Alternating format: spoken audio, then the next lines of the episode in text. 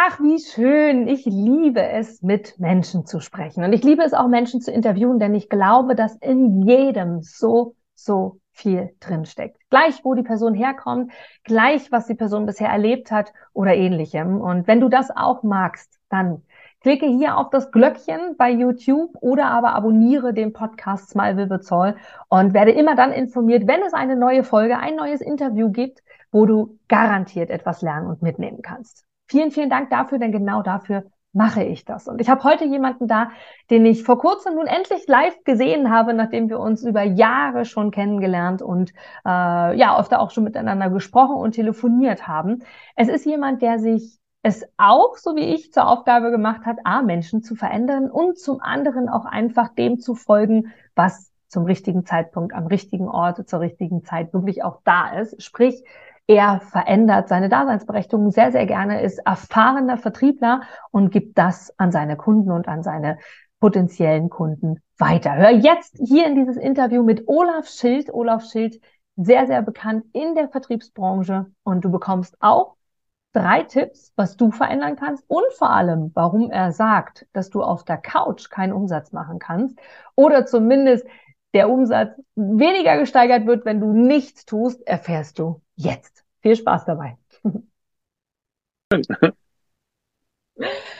Ach, wie schön. Heute ist jemand dabei, mit dem ich gerade festgestellt habe, wie schön es ist, dass wir uns einmal live getroffen haben. Denn in der heutigen Online-Media-Welt, das wirst du hier als Zuschauer und Zuhörer und Hörerinnen und Zuschauerinnen hm, äh, natürlich auch kennen. Wie viele kennen wir ausschließlich über den digitalen Bereich. Wir beide kennen uns jetzt auch live. Und ich freue mich total, dass er zugesagt hat, denn er ist jemand, den ja, ich an sich schon seit Jahren quasi in meinem Leben habe. Denn ich kann mich noch daran erinnern, als meine Moderationskarriere angefangen hat, war ich zu Beginn auch im Fernsehen aktiv für einen kleinen Sender Rhein-Main TV. Und da weiß ich noch wie heute, dass ich dich angefragt habe damals und gesagt habe, ey, ich möchte dich gerne in meiner Show haben. Und hast du gesagt, ach, naja, ich weiß nicht. Und eigentlich läuft's gerade gut. Ich habe viele Anfragen und später vielleicht. Später warst du dann in der Show, leider nicht mehr mit mir, mir, mir als Moderatorin, aber ich habe gedacht, ja, wie schön, jetzt hat er und ist auch dort äh, hingegangen und hat sich dort auch quasi vorgestellt. Und heute ist er jemand, der sehr, sehr bekannt ist. Auf seinem Gebiet absolute Koryphäre und alle sind schon gespannt, wer ist es denn, wer jetzt hier nicht äh, zusieht und den Namen schon lesen kann. Es ist jemand, der sich im Vertrieb absolut positioniert hat, eine große Veränderung durch hat. Darüber werden wir heute auf jeden Fall sprechen und er ist auch Keynote-Speaker. Von daher freue ich mich umso mehr. Olaf, Olaf Schild, schön, dass du heute hier dabei bist. Ja, vielen Dank, liebe Inga, für die tolle Anmoderation und für die Einladung zu deinem herrlichen Podcast. Ich darf nur eins korrigieren. Ich war nie bei Rhein-Main TV. Ich war bei einem anderen Format, dann viel später. Also ah, also diesen Weg haben wir nie geschafft, äh, dass ja. sie mich überzeugen konnten. Aber ich war dann tatsächlich mal bei Share Daily eingeladen als Gast und äh, ja, richtig. Also Hamburg, Hamburg 1 ist es ja, oder war es damals, glaube genau. ich. Und mittlerweile ist genau. ja auch ein anderer Sender. Richtig. Und ja, aber die haben mich nicht gecatcht. Dann war das so. Ich lag nicht an mir. An dir. Ja. Ach, selbst wenn, könnte ich damit auch leben. Es ist alles völlig, es soll immer das kommen, was kommt. Ach, dann war das, ja, okay, dann verwechsel ich das. Das sind die, diese kleinen Sender, da gibt's ja viele von diesen Formaten, wo du Richtig, als, als na, Jungunternehmer ist Quatsch, sondern einfach als derjenige, der sich nach außen positionieren will. Und Fernsehen ist mhm. natürlich was, auch im kleinen Rahmen, ja. genau wie im großen Rahmen. Von daher, dann warst du bei Hermann Scherer, genau. Jetzt bist du auf jeden Fall, Olaf, darauf mag ich definitiv zurückkommen. Du mhm. bist sehr etabliert mittlerweile in dem Markt, in ja. dem Markt wirklich Menschen an die Hand zu nehmen und zu begleiten und zu sagen, hey, kommen wir zusammen.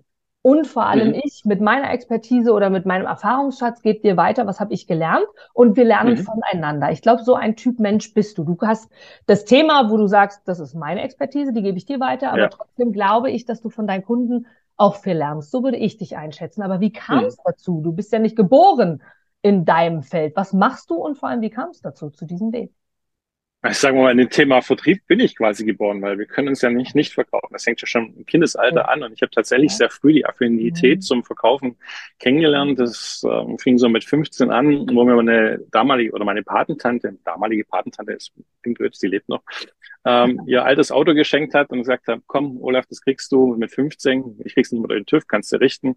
Und ich habe das nicht gemocht. Das war so ein Fiat 127. Wenn das jemand was sagt, das war so ein Polski Fiat. Ich habe den tatsächlich gerichtet, habe den verkauft, gut verkauft, für viel Geld verkauft und habe mir damals einen Golf 1 gekauft. Das war so dieses klassische, klassische Einstiegsauto, so mit 18 Jahren zu meiner Zeit, das ist schon ein paar Jahre her. und ähm, da habe ich gemerkt, okay, das macht eigentlich Spaß. Und so habe ich immer so meine Autos immer kurz gefahren, verkauft, immer was Besseres gekauft, weil ich immer einen Gewinn gemacht habe. Und so kam ich, äh, habe ich die ersten Berührungspunkte zum Thema Verkaufen gefunden. Natürlich nicht in dieser Form, wie ich es jetzt heute mache, dass ich dieses Wissen weitergebe. Das kam erst viel, viel später, sondern ich habe da wirklich alle Stationen durchlaufen, also vom Vertriebsinnendienst über Vertriebsaußendienst, Vertriebsleitung, also ganz verschiedene Situationen durchlebt in diesem Bereich, ja. Hm, sehr, sehr spannend. Und du hast, als wir uns jetzt nämlich live kennengelernt haben, es ist wenige Wochen her, nachdem wir uns Richtig. ja nun schon immer wieder berührt haben, online und digital, mhm. nun auch live, wo wir beide gesagt haben, oder ich ja. zumindest gesagt habe, ja, du bist genau so und das ist schön und leider wirklich nicht immer so, dass man dann einen mhm. Menschen live sieht und das gleiche Gefühl hat wie online. Und ja. da haben wir drüber gesprochen, hast du gesagt, ja, es hat sich viel verändert. Auch ich bin immer wieder im Wandel und mhm. jetzt bist du ja im Vertrieb zu Hause. Das ist deine, ja. dein Business, das ist dein Unternehmen, da bist du groß, du bist auch viel unterwegs als Speaker. Du bist auch schon in anderen mhm. Podcasts gewesen. Unter anderem Maxim Mankiewicz warst du schon, ähm, der eine oder andere Richtig, sicherlich mit mir im Zusammenhang, auch weil ich ihn auch sehr schätze und immer wieder zitiere. Dort warst du auch. Das heißt, damit gehst du raus. Nur wie kam es dazu? Du warst vor wenigen Jahren noch in einem ganz anderen Feld unterwegs, mhm. auch wenn Vertrieb dich immer mhm. begleitet hat. Was ist passiert, dass du diesen Wandel gemacht hast? Mm, damals, wo ich gestartet bin in dieser Coaching-Branche, nenne ich es einfach mal, Coaching-Trainer-Branche, war es tatsächlich so, dass ich äh, die Nase voll hatte vom Vertrieb, dachte ich. Ähm, es war, ich hatte sehr viel persönliche Krisen durchgemacht und damals hatte ich auch mhm. diesen Podcast Persönliche Krisenmeister, der ja genau. herausragend war. Also ich war ja sieben Monate in den Top Ten vertreten der Apple Charts, also besser zum Teil wie Dr. Kräuter oder Toby Beck und äh, Christian Bischof. Und, aber das war für mich, glaube ich, so ein Prozess, um all das aufzuarbeiten. Mhm. Und ähm, irgendwann habe ich gemerkt, okay, das ist doch ein schweres Thema, weil es geht halt immer um das Thema Krise, raus aus der Krise. Und du hast natürlich mit sehr vielen Menschen diesen Berührungspunkt ähm, Krise. Und dann bin ich tatsächlich durch einen meiner Mentoren, Hermann Scherer, wieder auf dieses Thema Vertrieb gekommen, weil er gesagt hat, hey, du hast so eine jahrelange Expertise im Vertrieb, warum nutzt du das nicht? Und da habe ich aber auch festgestellt, äh, war schon viel früher, weil mich die einen oder anderen kontaktiert hatten im Business-Kontext, kannst du mir helfen bei Kundengewinnung, äh, Businessaufbau. Ähm, wenn ich so ein Training oder Coaching hatte, bin ich immer energiegeladen raus. Und bei diesen Krisenthemen, obwohl sie mir am Herzen lagen, war ich immer sehr ausgelaugt. Hm. Und dann habe ich gemerkt, okay, was tut dir persönlich gut? Ist das Thema, wo du eigentlich herkommst? Ähm, oder ist es so dieses ja, Live-Coaching-Thema. Mhm. Ähm, das war vielleicht das falsche Live-Coaching-Thema zum falschen Zeitpunkt. Und deswegen bin ich dann wirklich wieder in diesen Business-Kontext rein. Und aber das Thema Mindset, was ja auch bei den Krisen sehr stark war, begleitet mich heute immer noch. Also ich habe das nicht ganz lassen können. Also weil ich finde einfach ein guter Vertriebler hat auch ein gutes Mindset und das macht sehr, sehr viel aus. Also Technik ist das eine, aber du lernst ja auch mit Neins umzugehen und wenn du es nicht kannst, wirst du natürlich deine PS auf der Straße liegen lassen. Absolut. Glaubst du, dass Mindset irgendwo ein Thema ist, was wir beiseite legen können? Nein, nein. Also hm. ich glaube, viele beschäftigen sich zu wenig damit. Ich habe mich auch jahrelang zu wenig damit beschäftigt, hatte sehr viele Themen, wo man aus der Erziehung mitkriegt, äh, aus der Familie mitkriegt, äh, vielleicht aus Partnerschaften auch mitkriegt, aus dem Umfeld mitkriegt. Und aber wenn du dann nicht wirklich mal intensiv mit diesen Themen beschäftigst, merkst du eigentlich, was da wirklich los ist und was du dadurch bewegen kannst, was du hinter dir lassen kannst, wie du dich verändern kannst. Ich weiß nicht, ob du vor kurzem meinen Post gesehen hast. Ich hatte jetzt äh, letzte Woche Geburtstag, bin 47 geworden.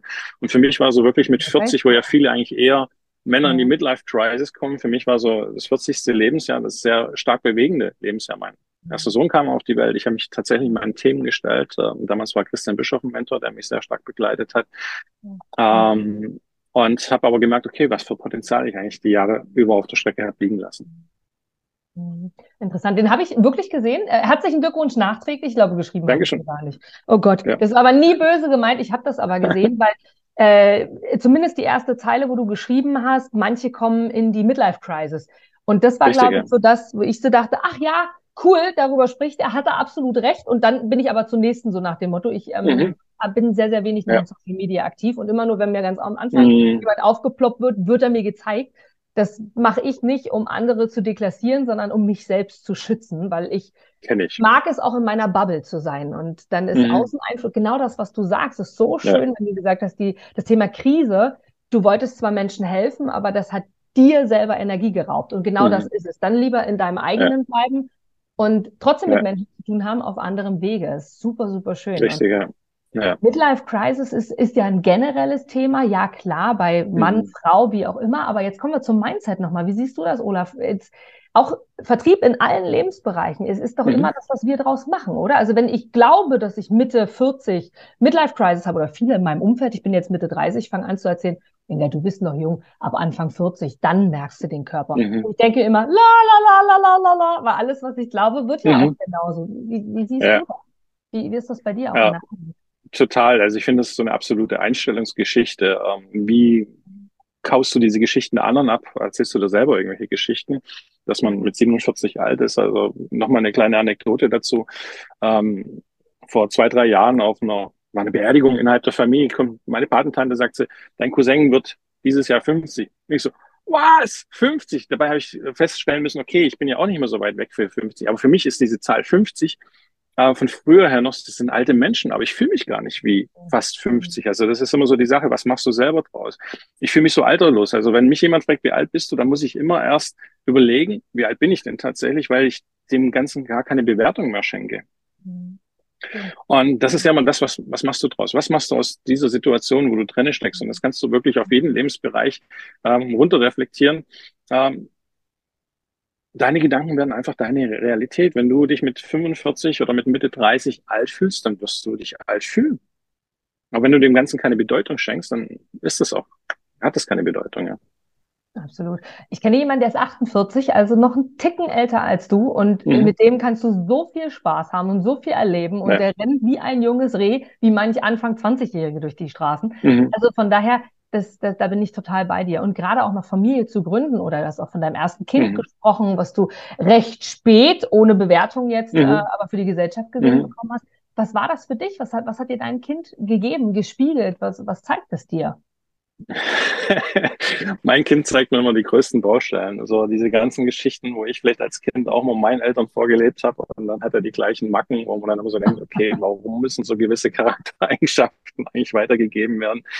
Ähm, das zeigt mir mein Kind ganz toll und ähm, natürlich auch wieder die Welt mit Augen der Kinder zu sehen. Also wenn du siehst, wie großartig die alles noch betrachten und nicht für selbstverständlich betrachten, also auch wenn es nur ein kleiner Stein ist, vor allen Dingen, wenn die anfangen zu laufen und die Welt um sich herum fest äh, erleben und sehen, okay, da ist ein Stein, das ist ganz faszinierend, wo wir alles so hinnehmen, einfach zu so sagen, okay, gegeben nehmen. Ähm, das ist schon wirklich ein großer Punkt, wieder zu sehen, was hat man denn eigentlich und ähm, braucht man denn immer alles, ja? was man so denkt, was man bräuchte. Das ist sehr, sehr schön, dass du sagst, vor allem im Rahmen der Kindererziehung, auch hier wieder im Rahmen des Businesses, worum es uns ja auch geht. Mhm. Ich habe immer gerne Ach, ganzheitlich, dieses Wort ist leider auch schon so, so, so ausgelutscht ja. im Moment, aber es ist so, ich sehe es gerne im Ganzen. Mhm. Mm, und zwar würde ich gerne das Wort muss einmal ansprechen, Olaf. Ich habe in den mhm. letzten Wochen und Monaten so, so viele Gespräche geführt, Interviews, Moderation, mhm. ähm, auch in meinem, in meinem Bürojob. Also ich habe viele verschiedene Tätigkeiten. Auch das war übrigens ein Prozess für mhm. mich, genauso wie bei dir, anzuerkennen, dass es immer ein Weg ist. Und äh, mhm. daher, das war für mich eine riesen, riesen Herausforderung. Und auch dieses Wort muss, habe ich jetzt das Gefühl, das mit dir einmal äh, zu besprechen, in Anführungsstrichen, weil mhm. wir sagen ja unseren Kindern oft, du musst jetzt das und das tun. Und ja. dann hast du aber Coaching, Business, du hast es am Anfang gesagt, äh, mhm. das ist so, so, so ein Thema. Da hören wir immer wieder, nein, man muss gar nichts, man muss nur auf Toilette. Mhm. Auf der anderen Seite denke ich mir, na ja, aber manche Dinge musst du tun, damit du Veränderungen anstreben kannst oder damit auch mhm. etwas passiert. Wie, wie ist denn dein Gedankengang zu dem Thema muss, egal in welchen Lebenslagen? Such dir gerne einen. Mm, also für mich, für mich persönlich ist alles, was so muss, es war schon immer so ein bisschen schwierig. Also ich komme aus einer Unternehmerfamilie, ich bin da reingeboren. Ähm, und da war natürlich schon immer so dieses Selbstbestimmte. Und mhm. ich war natürlich auch lange Zeit angestellt und äh, war auch schon mal Unternehmer früher und ich bin dann wieder ins Angestelltenverhältnis und habe dann für mich festgestellt, angestellt sein ist nicht so meins, weil da kommt nämlich dieses Muss wieder. Du musst äh, gewisse Strukturen abfolgen, was ja auch nicht verkehrt ist in der Firma, mhm. damit die Firma am Laufen ist. Aber du stehst vielleicht nicht hundertprozentig hinter diesen Dingen. Und das mhm. macht für mich ein Muss. Da schnürt sich immer alles so zusammen. Also das ist so ganz schwierig. Im Bereich Erziehung ist natürlich schon so der Punkt, ja, man kommt aus dem Coaching, weiß, okay, es ist vielleicht nicht so gut und trotzdem wendet man es an, weil man sich denkt, okay, die brauchen ja doch auch ihre Grenzen, ihre Regeln. Mhm. Und das ist auch kein Fehler und die dürfen natürlich auch ihre eigenen Erfahrungen mal machen. Also ich versuche dieses Muss zu vermeiden und manchmal ist doch ein Muss auch wichtig, damit man vielleicht in die Umsetzung kommt. Hm, interessant. Ja, zu dem Rückschluss bin ich dann irgendwann auch gekommen. ja, also man kann es nicht komplett, man kann es glaube ich nicht komplett ausschließen. Es mhm. gibt einfach gewisse Dinge, die müssen wir machen, sei es unsere Umsatzsteuererklärung, mhm. ähm, unsere Steuer abgeben, ähm, uns an Verkehrsregeln halten.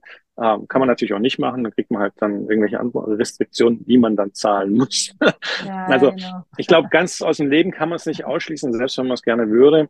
Ähm, es ist nur immer die Frage, mache ich etwas aus eigenem Antrieb raus, also wo wir auch vorhin waren mit diesem Thema, was mache ich? Mache ich es, weil es vielleicht die Gesellschaft verlangt? Mache ich es, ähm, weil man das von dir erwartet? Oder traue ich mich eigentlich einfach nochmal neu zu positionieren, einen neuen Weg einzuschlagen? Ähm, ich erlebe das ja immer wieder, weil mich viele dann gar nicht so als diesen Vertriebsexperten wahrgenommen haben am Anfang, auch heute zum Teil nicht, weil sie mich einfach noch aus dieser alten Geschichte rauskennen. Dabei ist Vertrieb sowas, was mich eigentlich schon immer begleitet hat. Ja. Mhm. Und ähm, ja, das sind also wirklich immer so Themen. Also ich finde dieses Muss, man darf auch nicht immer alles zu heilig sehen in der Coaching-Branche, sehe ich einfach mal so. Das ist schön zu sehen, weil das oft auch wieder Druck aussetzt. Ne? Also gerade im ja, Vertrieb. Genau. Ne? Vertrieb ist ja. ist ja der ganz schmale Grad zwischen Drückerkolonne, wie viele so sagen, oder drücken ja. die immer so. Auf der anderen Seite, du hast es am Anfang so wundervoll gesagt, ich bin natürlich reingeboren in den Vertrieb, weil das mhm. sind wir alle, wir verkaufen uns alle ja. immer. Also das ist ja so dieser schmale Grat und äh, das ist immer mhm. sehr, sehr interessant. Und da mag ich sich gerne mal zu einem, zu einem, ja, wie soll ich sagen, Vergleich wollte ich gerade sagen, aber ich sage es auch, zu einem Vergleich mitnehmen. Ich habe einmal ein Event moderiert bei einem Wirtschaftsunternehmen, die mhm. quasi, wie, wie soll ich sagen, die Jahresauftaktveranstaltung hatten und ihre Vertriebler, das waren um die 100, einfach motivieren wollten. Ganz typisch für mhm. Veranstaltungen, yay, wir schaffen das ja. und wir alle zusammen und so weiter. Äh, und auf der anderen Seite dann diejenigen, die tatsächlich sich auch selbst motivieren, die dann auch immer wieder sagen, ja, mhm. Vertrieb und äh, so funktioniert das. Wie, wie ist für dich diese Welt? Gerade dieser Spagat zwischen Empathie, zwischen Drückerkolonne, ja. zwischen wie, wie mache ich es richtig? Gibt es ein richtig? Gibt es ein falsch? Mhm. Wie ist dein Ansatz? Mhm. Es ist tatsächlich eine schwierige Thematik. Ich war jetzt auch erst vor kurzem, äh, was heißt vor kurzem, im Februar war ich in einer großen Bank, habe da auch über dieses Thema Motivation einen Vortrag gehalten. Mhm. Und ähm, also ich finde immer, die beste Motivation, wo du haben kannst, ist wirklich so die eigene, dieser eigene Antrieb, weil dann machst du es mhm. natürlich auch gerne. Das ist natürlich im Vertrieb oder im Unternehmenskontext nicht immer so einfach, Ziele mhm. zu verfolgen, ähm, vielleicht hinter die man gar nicht steht. Aber dann darf man natürlich auch schauen, ähm, was motiviert mich? Warum mache ich das Ganze? Mache ich es, weil ich vielleicht jetzt einfach gerade mal das Geld brauche? Das kann auch eine gute Motivation sein. Mhm. Ähm, oder mache ich es, weil ich mir einfach irgendwelche Träume verwirklichen will? Also und wenn man sich darauf besinnt, dann motiviert man sich auch viel lieber. Oder was macht für dich Vertrieb aus? Für mich war Vertrieb immer schon diese Geschichte, dieses Mensch zu Mensch. Mhm. Also diese Kommunikation mit den Menschen, diese Interaktion mit den Menschen. Und das Produkt ist natürlich dieses Nebenprodukt oder Abfall kann man nicht sagen, aber das ist so dieser Mittel zum Zweck. Und mhm. aber wenn du den Menschen dort abholst, wo er steht, egal in welchem Bereich, ähm, auch bei Eigenmotivation, wenn du deine Mitarbeiter motivieren willst und ihm da richtige Ziele setzt, wo er sich motivieren kann, dann kommt auch die Eigenmotivation wieder, wenn er wieder erkennt, warum macht es ihm eigentlich Spaß. Mhm. Und das ist dann die, die von innen eben kommt, ne? Und dadurch auch die Motivation, Richtig, ja. sich zu verändern, oder? Also auch ja, andere Wege Richtig, vielleicht ja. wieder zu gehen.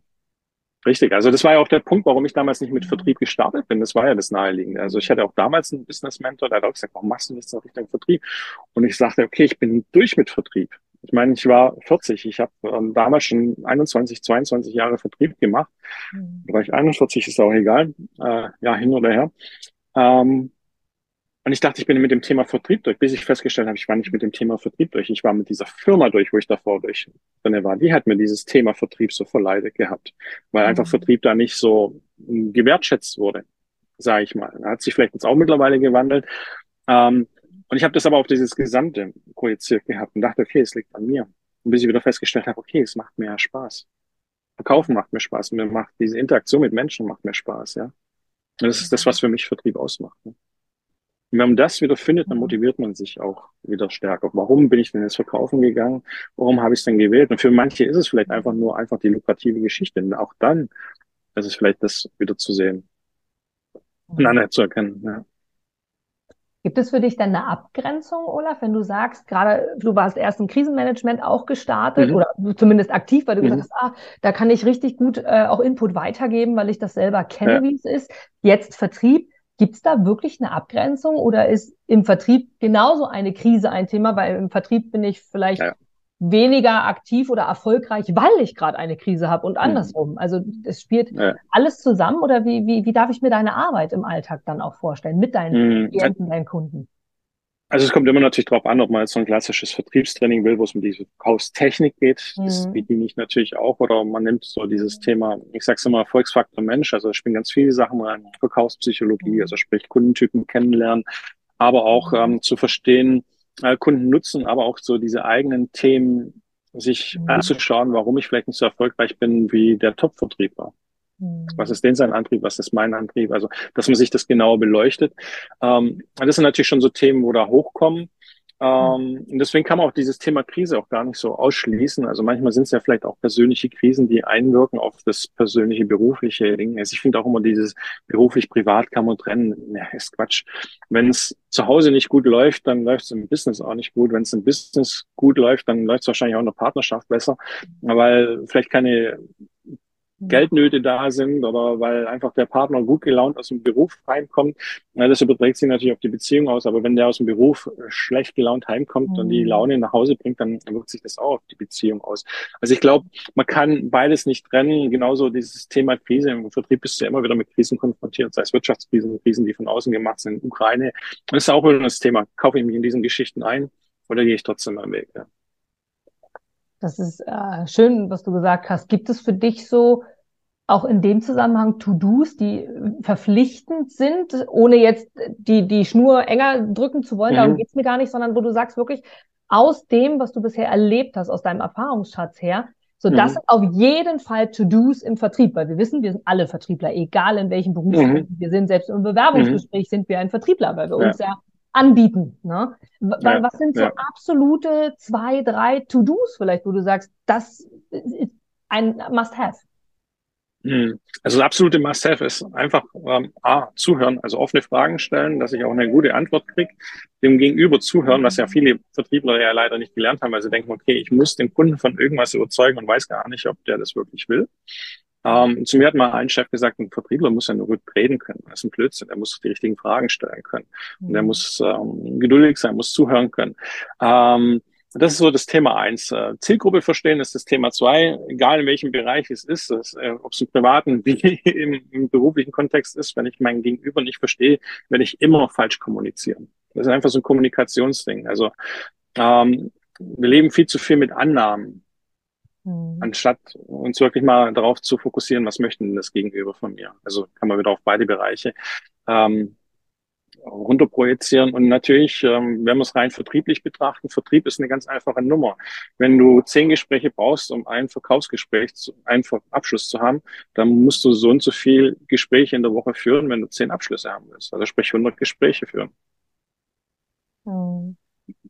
Also ich glaube, dann kannst du auch deinen Erfolg relativ ähm, gut rechnen. Wenn du natürlich nur 50 Gespräche führst und du hast tatsächlich nur jeden jedes Gespräch einen Abschluss, wie willst du dann auf 100, äh, auf 10 Abschlüsse kommen in der Woche? Mhm. Mhm. Also auch ein bisschen so diese Eigenmotivation zu sagen, okay, ich mache einfach was, ich setze mir eigene Ziele und rechne das mal runter. Man kann das ja wirklich ähm, gut sehen, okay, wie viele Gespräche habe ich gebraucht, um auf einen Kunden zu kommen. Im B2B-Bereich ist es manchmal auch ein bisschen schwieriger. Da hatte ich schon, da kommt wirklich diese Regel, du brauchst fünf Kontakte, bis der Kunde mal kauft. Das hast du ganz häufig, weil da geht es ja auch darum, um Stücklisten auszutauschen. Ähm, und äh, Zeichnung anzupassen, Lagerbestände auslaufen zu lassen. Da brauchst du manchmal einfach einen gewissen Vorlauf. Aber auch da, wenn du weißt, du brauchst mindestens fünf Kontakte, dann musst du halt gucken, dass du diese fünf Kontakte hast. Aber natürlich nicht in einer Woche, dann wird der Kunde nicht ähm, kaufen. Also es ist wirklich mhm. ähm, auch ein bisschen ein Zahlenspiel. Ja. Mhm. Verstehe. Das heißt, du sagst, Zuhören ist das A und O, ist so wirklich ein ganz, ganz wichtiges Definitiv, Thema. Empathie, ja. damit ja. dann natürlich ja. auch auf denjenigen eingehen. Ne? Als zweites hast du die Zielgruppe mhm. erwähnt wie wichtig es natürlich ja. auch da ist, zu wissen, in welche Richtung geht's. Und du kannst ja kein Freund von, je, von allen sein, oder? Also kennt Definitiv nicht. das? Ja. Okay. Nein, nein. Also ich möchte auch nicht mit jedem Kunden zusammenarbeiten. Das mag jetzt vielleicht ein bisschen arrogant okay. klingen, mhm. aber ähm, passt der Kunde denn zu mir? Passt der Kunde zu meinem Unternehmen? Ähm, wenn das jetzt zum Beispiel ein Produkt ist, wo du nicht hundertprozentig dahinter stehst, weil es vielleicht der Umwelt schadet und du bist jemand, der ein großes Umweltbewusstsein an den Tag legt, dann darf man sich natürlich auch mal fragen, okay, passt es dann wirklich zu mir? Gehe ich dann wirklich mit dieser Engagement rein? Ähm, ich habe zum Beispiel nicht die mhm. Mega-Erfahrung Finanzvertrieb. Also das ist sowas, ich würde es machen, aber da gibt es mit Sicherheit Spezialisten, die wirklich aus dem Finanzvertrieb kommen, die da mhm. eher auf gewisse Fallstricke ähm, drauf hinweisen können. Ähm, und trotzdem habe ich Kunden im Finanzvertrieb, ja. Also es ist immer. Ich wollte gerade sagen, das ist ja ein schmale Grad zwischen Angst, ich mache es nicht, weil ich kann es vielleicht nicht, Richtig, ja. oder aber Vielleicht sollte ich es machen, weil wenn es mich ständig begleitet oder ich die Anfrage wiederholt bekomme, dann ist es vielleicht auch ein Zeichen, ja. dass ich es mache. Es kann auch ein Wachstumsprozess sein. Ne? Es kann auch wirklich zeigen, mhm. okay, hier ist das nächste Level. Wir kommen hin auf der Veranstaltung, wo wir uns äh, getroffen haben. Das mhm. war ja das Founders Summit. Ich habe das seit fünf Jahren bei mir auf dem Vision Board gehabt. Ich hatte schon lange nicht mehr so eine Nervosität vor einem Auftritt wie vor diesem Founders Summit. Und es war mhm. gut, der Raum war brechend voll. Wir haben ja die Leute drinnen stehen gehabt, mhm. weil so viele rein wollten, hätte ich auch nicht gedacht. Ähm, aber trotzdem war es ein Next Level. Also wo ich wirklich gemerkt habe, okay, jetzt für mich betrete ich ein nächstes Level. Mhm. Mhm. Und da wächst man natürlich. Da wächst man und merkt, okay, jetzt ist man am nächsten Level angekommen. Was kommt als nächstes Step? Ja? Absolut. Absolut. Ja. Denkst du so in die Zukunft hinein, Olaf? Weil auch das ist ja so, so die klassische Frage. Selbst in Bewerbungsgesprächen mhm. wird ja mittlerweile diese Frage gestellt oder auch schon damals, wo ich noch im, in der mhm. Personalbranche mhm. aktiv war. Was ist denn so dein Ziel die nächsten fünf Jahre, die nächsten zehn Jahre oder das nächste Jahr? Denkst du so? Wie, also wie, wie, wie ist mhm. dein Gedankengang? Fragen wir es mal so rum vielleicht. Wie planst du? Ich habe schon so persönliche Ziele, wo ich ansetze, mhm. aber ich tue es jetzt nicht mehr so auf diese fünf Jahre oder sonst was mhm. hochbrechen, mhm. ähm, weil ich auch festgestellt habe, guck, wir hatten die letzten zwei Jahre Covid. Mhm. Ähm, da ging ja offline fast gar nichts. Und wenn ich dran denke, 2020 hätte ich so viele Aufträge gehabt offline. Und auf einmal heißt es, okay, geht nicht mehr. Veranstalter nicht mehr existent, weil sie Konkurs gegangen sind, weil sie so viele mhm. Ausgaben hatten. Und dann stehst du da, okay, jetzt haut dein Plan mal wirklich zwei Jahre nach hinten. Mhm. Jetzt kannst du dich natürlich verrückt machen, sagst, okay, du hast dieses Ziel, in den nächsten zwei Jahren so und so viele Menschen zu erreichen. Oder du guckst, was gibt's für Alternativen? Damals waren für mich dieses Thema Online-Kongress eine wahnsinnige Möglichkeit, mhm. trotzdem in die Sichtbarkeit zu kommen, weil ich nach einer Alternative gesucht habe. Erstmal, oh, oh Gott, ähm, was ist jetzt noch möglich? Aber ähm, Deswegen, ich finde. Ziele schon gut. Also Ziele sind sehr wichtig, also auch beruflich gesehen, um voranzukommen. Ähm, aber ich habe, das ist einfach vielleicht meine berufliche Erfahrung, ich habe mir abgewöhnt, diese fünf oder zehn Jahresziele zu setzen. Obwohl es ja viele sagen, okay, plan zehn Jahre voraus und mach dann die Schritte zurück, weil ich einfach durch meine Lebenserfahrung festgestellt habe, ähm, aber es ist vielleicht auch mein Mindset-Thema, das Leben kommt meistens anders, wie man es plante. Okay. Weil du dich ja. schon so oft verändert hast, ne? Ja, ja. Also, guck mal, ein Beispiel. Ähm, ich habe damals einen elterlichen Betrieb übernommen, das war ein Reisebüros, das war 2000, da war ich 24 und ähm, hatte vorgenommen, in zehn Jahren habe ich zehn Reisebüros. 2001 war dieser 9-11, wo ganz extreme Auswirkungen mhm. hatte auf ähm, die Touristik. 2002 waren die Anschläge in Bali, dieser Flugzeugabsturz in Überlingen. Also es war gefühlt, jedes Jahr war irgendwie was. Dann kam ein paar Wirtschaftskrisen. Ähm, ich hatte irgendwann hatte ich mal zwei Büros, ähm, aber von diesen zehn war ich brutal weit weg, weil einfach diese äußeren Umstände, klar kannst du natürlich mhm. immer noch das Beste draus machen, aber die haben es gar nicht ermöglicht. Und natürlich gab es mhm. eine riesen Veränderung innerhalb der Branche. Also sprich nicht mehr so viel Geld verdienen und und und. Also dann gab es mhm. verschiedene Faktoren, wo du gar nicht beeinflussen konntest von außen. Mhm. mhm. Und spätestens jetzt Corona, wärst du jetzt noch in der Branche, dann du jetzt definitiv, definitiv. Thema gehabt. ja, ja, also ich habe ich hab auch immer gesagt, Gott sei Dank war das 2009 beendet, dieses Thema, weil dann wäre es jetzt gewesen. Ja. Mhm. Was ja schön ist, daran zu sehen auch, ne, die, diese Wechselbarkeit ja. oder diese Veränderung und vor allem, dass du auch Richtig. bereit bist. Ist das für dich, oder, oder, nee, anders gefragt, wie, wie ist das für dich, zu festzustellen, okay, so ist die Situation, oh, irgendwie merke ich, in die Richtung soll es nicht gehen. Du hast vorhin selbst vom Gefühl gesprochen. Mhm. Du hast irgendwie das Gefühl, oh nee. Und du hattest ja jetzt öfter in deinem, in deinem Leben mhm. schon dieses Thema. Auch wenn du Vision Boards hast und sagst, okay, mhm. so und so soll es sein, trotzdem bist du ja wandelbar. Wie fühlt sich das mhm. an? Und vor allem, was bewegt dich dann dazu, diesen Schritt der Veränderung und teilweise ja wirklich von Null anzufangen, wirklich dann auch zu gehen? Ich glaube, sonst wäre es mir langweilig. Interessant. Also Monoto ja. Monotomie ist für mich tödlich. Ähm, wenn manche Sachen zu wie soll ich sagen, zu perfekt laufen, dann wird es mir langweilig. Also ich brauche diese Bewegung, ich brauche diesen Veränderungsprozess. Ich darf was Neues hinzufügen, damit es für mich spannend bleibt. Das war aber schon immer so. Also ähm, wenn man so auf Hollywood-Helden herunterbrecht, ich war immer so dieser Charakter. Ähm, Indiana Jones oder Han Solo, der einfach so vielleicht nicht so ganz in das System reinpasst und trotzdem immer was Neues entdecken will. Ähm, und so würde ich mich eigentlich auch sehen, wo ich sage, okay, ich brauche ein bisschen Veränderung. Und äh, wenn zu viel Monotomie, zu viel Gleichklang da ist, nicht, dass ich sage, okay, ich schließe Harmonie aus. Ich bin ein sehr harmoniebedürftiger Mensch und ich brauche auch ähm, meine Rückzugsorte. Aber ich darf auch Abwechslung haben und das macht für mich halt auch eine Selbstständigkeit aus, weil du darfst dich natürlich neu entdecken, entwickelst neue Produkte, ähm, da wird es eigentlich nicht langweilig, ja. Mhm. War das ein Prozess für dich oder war diese Akzeptanz, dass Veränderung für dich dazugehört und vor allem für dich auch eine Pflicht ist, damit du dich wohlfühlst? Mhm. Oder war das schon immer okay für dich zu sagen, ja, du, wenn die mich fragen, äh, beruflich hat man es ja oft so, ne? Oder war mhm. ich erst der Reisebürounternehmer und dann war ich halt der, der im Krisenmanagement ist, jetzt bin ich der im Vertrieb. Ist doch okay. War das Akzeptanz für dich schon immer, wo du sagst, das gehört dazu? Oder welche Gedanken? Ich glaube, es war mir nie, es war mir, glaube ich, nie wirklich bewusst. Und ähm, wo okay. ich dann damals aus dem Vertriebsleiterjob raus bin, das war gesundheitlichen Gründen ähm, geschuldet. Und ich hatte schon diesen Weg eingeschlagen in diese Branche. Mhm. Ähm, durch Ausbildung als ähm, Business Coach Ausbildung und solche Geschichten. Dann war natürlich auch die Frage, zurück ins Angestelltenverhältnis oder zurück in die Selbstständigkeit oder ins Unternehmertum. Und dann war für mich klar, okay, warum hat, also ich war sicher kein schlechter Angestellter, aber warum habe ich mich meistens im Angestelltenverhältnis nicht wohlgefühlt? Weil vielleicht das alles zu sehr, sagen wir mal so, ich konnte zu wenig Einfluss ausüben auf diese Prozesse und ähm, zu wenig mitbestimmen. Und deswegen war für mich dieser Schritt zu sagen, okay, ich gehe in diese Selbstständigkeit wieder rein, eigentlich so das Naheliegende und auch diese Veränderungsprozesse. Und mhm. ähm, ja, und ähm, einer meiner Mentoren, Christian Bischof, hat damals äh, auch mich gefragt, sagte, ist das so ein Thema, das war damals mit diesem Krisenthema, ist das so ein Thema, wo du dich in 25 Jahren noch sehen kannst? Und ich finde, das ist immer eine gute Frage, wo sich jeder stellen kann, wenn er sagt, okay, ich gründe ein Unternehmen oder ich gehe in unsere Branche rein.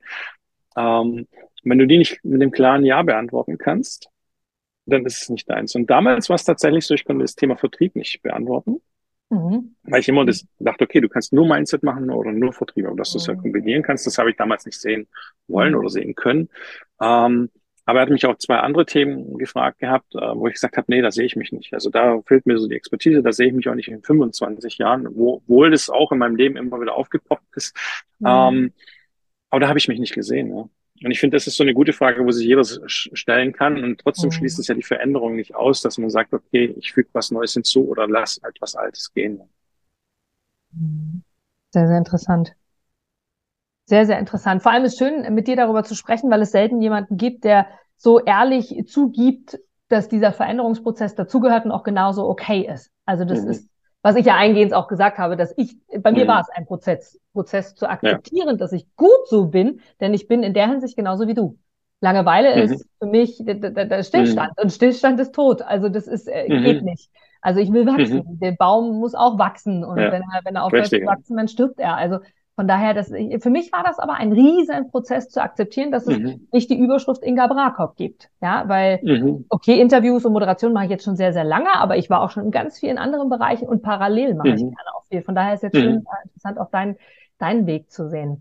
Ich äh, komme leider schon zum Abschluss, Olaf, und habe ein, ein, ein Bild. Ja, wir wiederholen gerne, also gerne persönlich auch wieder. Gerne, und ja. Das ist auch der Grund meiner Abschlussfrage, unser persönliches Treffen auf der Founder Summit oder auf dem Founder Summit, was du gesagt hast. Wenn du dir jetzt vorstellst, du warst der Sprecher dort, du hast ja ähm, mhm. eine Stage tatsächlich auch dort begleitet als äh, mhm. erfahrener äh, Speaker. Wenn du dir jetzt vorstellst, auf deinem Vision Board steht jetzt Du sprichst auf der Founder Summit oder auf Founder Summit und zwar auf der, auf der Mainstage, auf der Hauptbühne. Es gibt verschiedene Bühnen mhm. dort und auf der Hauptbühne. Du hast quasi siebeneinhalbtausend Menschen live und in Farbe vor mhm. dir und parallel wird es gestreamt. Also du hast wirklich einen großen, großen Teil an Menschen, die vor mhm. dir stehen. Und du hast jetzt die Chance, so wie du heute bist, so wie du heute als, als Papa bist, so wie du heute als Unternehmer mhm. bist, so wie du heute als Mensch bist. Gibt es so ein Zitat und du selbst von dir eins, zwei Sätze, die du genau diesen Zuhörern weitergeben mhm. würdest? Was, was du gerne mhm. nach außen bringen möchtest? Mhm. Es gibt ähm, tatsächlich eins, was mich seit Jahren begleitet. Ähm, das ist, ähm, es ist viel mehr möglich, es klingt so abgedroschen eigentlich, aber es ist tatsächlich so. Es ist viel mehr möglich, als wir vor, uns vorstellen können. Und wenn wir denken, es geht nicht mehr, sind wir noch nicht mal an unserem Limit angekommen. Ja. Weil das habe ich feststellen dürfen im sportlichen Bereich, das habe ich feststellen dürfen in anderen Bereichen, wo du manchmal denkst in Situationen, okay, ah, jetzt ist einfach das Ende oder da kommst nicht mehr weiter. Dann merkst du einfach, okay, du bist noch gar nicht am Ende deines Potenzials, sondern jetzt kommst du erstmal in dein Potenzial, weil jetzt fängt es erst so richtig an. Und ähm, das ist wirklich sowas. Und natürlich, ähm, Umsatz kommt durch Umsetzen. Also es ist einfach, ja. Hm. So ein typischer Vertrieblerspruch, aber es ist tatsächlich was dahinter. Also ich glaube ja auch ans Gesetz der Anziehung manifestieren, mhm. aber wenn du nicht selber irgendwas ins Handeln bringst, wirst du auf dem Sofa keine Kunden gewinnen. Also es ist leider so, ja. Und spannend, dass du es ansprichst mit der Mainstage. Es ist tatsächlich so, das ist immer noch auf dem Vision Board. Das war, Aha. wo ich dort war, ich sagte, okay, das ist Next Step. Irgendwann stehe ich auf der ganz großen. Ja, und es ist mega dabei zu sein und mega auch eine solche ja. Stage zu haben und vor so vielen ja. Menschen zu sprechen. Ja. Und ich glaube, das, das ist, ist eh für mich eines der besten Events im deutschsprachigen Ja, ja, kann ich tatsächlich nur bestätigen. Ich war jetzt am Wochenende bei einem Event wieder und da gab es das erste Mal, wenn du dich so reinversetzt, Olaf, in deine aller, allererste Situation, wo du das erste Mal auf der Bühne mhm. gestanden hast. Und das war dort die Zielgruppe, die das erste Mal, die trainiert mhm. wurden und die Chance dort hatten. Und die waren ganz mhm. aufgeregt, weil sie äh, vor ein paar mhm. hundert gesprochen haben. Und äh, da ist natürlich äh, Thunder Summit nochmal mit 7500. Oder aber auch äh, in München zum Beispiel gibt es auch viele Veranstaltungen, Speaker-Events, ja. wo du 10.000 hast. Das ist nochmal mhm. eine andere Nummer, aber äh, ist schön, so. dass du das auf dem Vision Board hast. Das ist, äh, ja, es ist tatsächlich so, aber ich habe diese Erfahrung recht früh machen dürfen, dass ich vor viereinhalb sprechen durfte. Mhm. Ähm, ganz am Anfang und ich dachte, wow, viereinhalbtausend. Und dann bin ich auf dieser Bühne gestanden und dachte mir so, wo sind die eigentlich? ja. ähm, ich habe für mich festgestellt, dass es, also haben wahrscheinlich viele gerade das umgekehrt, aber für mich war es viel leichter. Mhm. Weil wenn du so eine kleine Gruppe hast, bist du voll im Fokus. Und wenn es so eine große Halle ist, du siehst ja gar nichts mehr. Du bist ja so im Spotlight, also so im Scheinwerferlicht. Du siehst vielleicht die ersten zwei Reihen. Mhm. Und das ist es. Und dann siehst du nichts mehr. Du siehst einen schwarzen Raum, du sprichst in diesen schwarzen Raum rein. Natürlich nimmst du diese Energie wahr, dieser Menschen. Mhm. Und das ist natürlich schon das Gigantische. Und das ist so, ähm, wirst du Gänsehaut fliegen, ja. Vor allem das Bewusstsein, jeder kann etwas verändern. Jeder. Ja. Immer. Auch mit deinem ja. Nachbarn, der neben dir gesessen hat. Und wenn Olaf Schild auf der Bühne steht und sagt, dass von, von der Couch aus nichts passieren wird, also Umsatz kommt mhm. von Umsätzen und du den Nachbarn anguckst und sagst, irgendwie hat er recht. Und selbst wenn es nur diese Mimik und Gestik ist, äh, kann mhm. in einem Menschenleben alles passieren. Also von daher mhm. Super schön. Olaf, ich habe mich sehr, sehr gefreut, dass du zugesagt hast und war ein tolles Gespräch, sehr, sehr tiefgreifend und vor allem viel Input. Und ich wünsche dir von Herzen alles, alles Gute weiterhin und freue mich jetzt schon, wenn wir uns das nächste Mal sehen, äh, auf der nächsten Founder Summit, nächsten Founder Summit mit Sicherheit im Jahr 2024, mhm. vielleicht aber gerne auch schon vorher. Ich danke dir für Ja, würde mich auch freuen. Vielen Dank. Für deinen Input. Liebe Grüße zu dir, Olaf. Dankeschön. Mach's gut. Und ich hätte lange weitersprechen können. Olaf hat sowieso viel Input und vor allem sind wir uns in vielen Dingen sehr, sehr ähnlich. Gerade in der Akzeptanz, dass wir uns verändern dürfen, dass wir uns anpassen dürfen, so wie es für uns richtig ist. Und dazu darf auch einfach mal eine komplette andere Business-Idee gehören. Oder aber eine Familie gründen, die mit über 40 von den meisten als bekloppt angesehen wird. Dieses Interview zeigt dir, dass du wirklich den Weg gehen kannst, den du selber magst. Auch wenn er Höhen und Tiefen hat. Doch das gehört dazu. Und das ist Erfüllung, nämlich Erfahrungen zu sammeln. Und schön, dass du dabei warst. Ich danke dir sehr für dein Klicken aufs Glöckchen bei YouTube oder aber auch beim Abonnieren des äh, Kanals sowie auch von Smile Vivid so, damit du immer informiert wirst, sobald es neue Interviews gibt, neuen Input gibt. Und du kannst mir sehr, sehr gerne hier unter die Kommentare jeweils schreiben, wen du gerne im Interview hättest. Dann werde ich alles daran setzen, dass das funktioniert. Und wenn auch du einmal im Interview sein möchtest, dann schreib mich gerne an, kontaktiere mich und dann sehen wir uns ganz, ganz bald hier auf diesem Wege. Bis dahin, alles Gute, alles Liebe, deine Inga.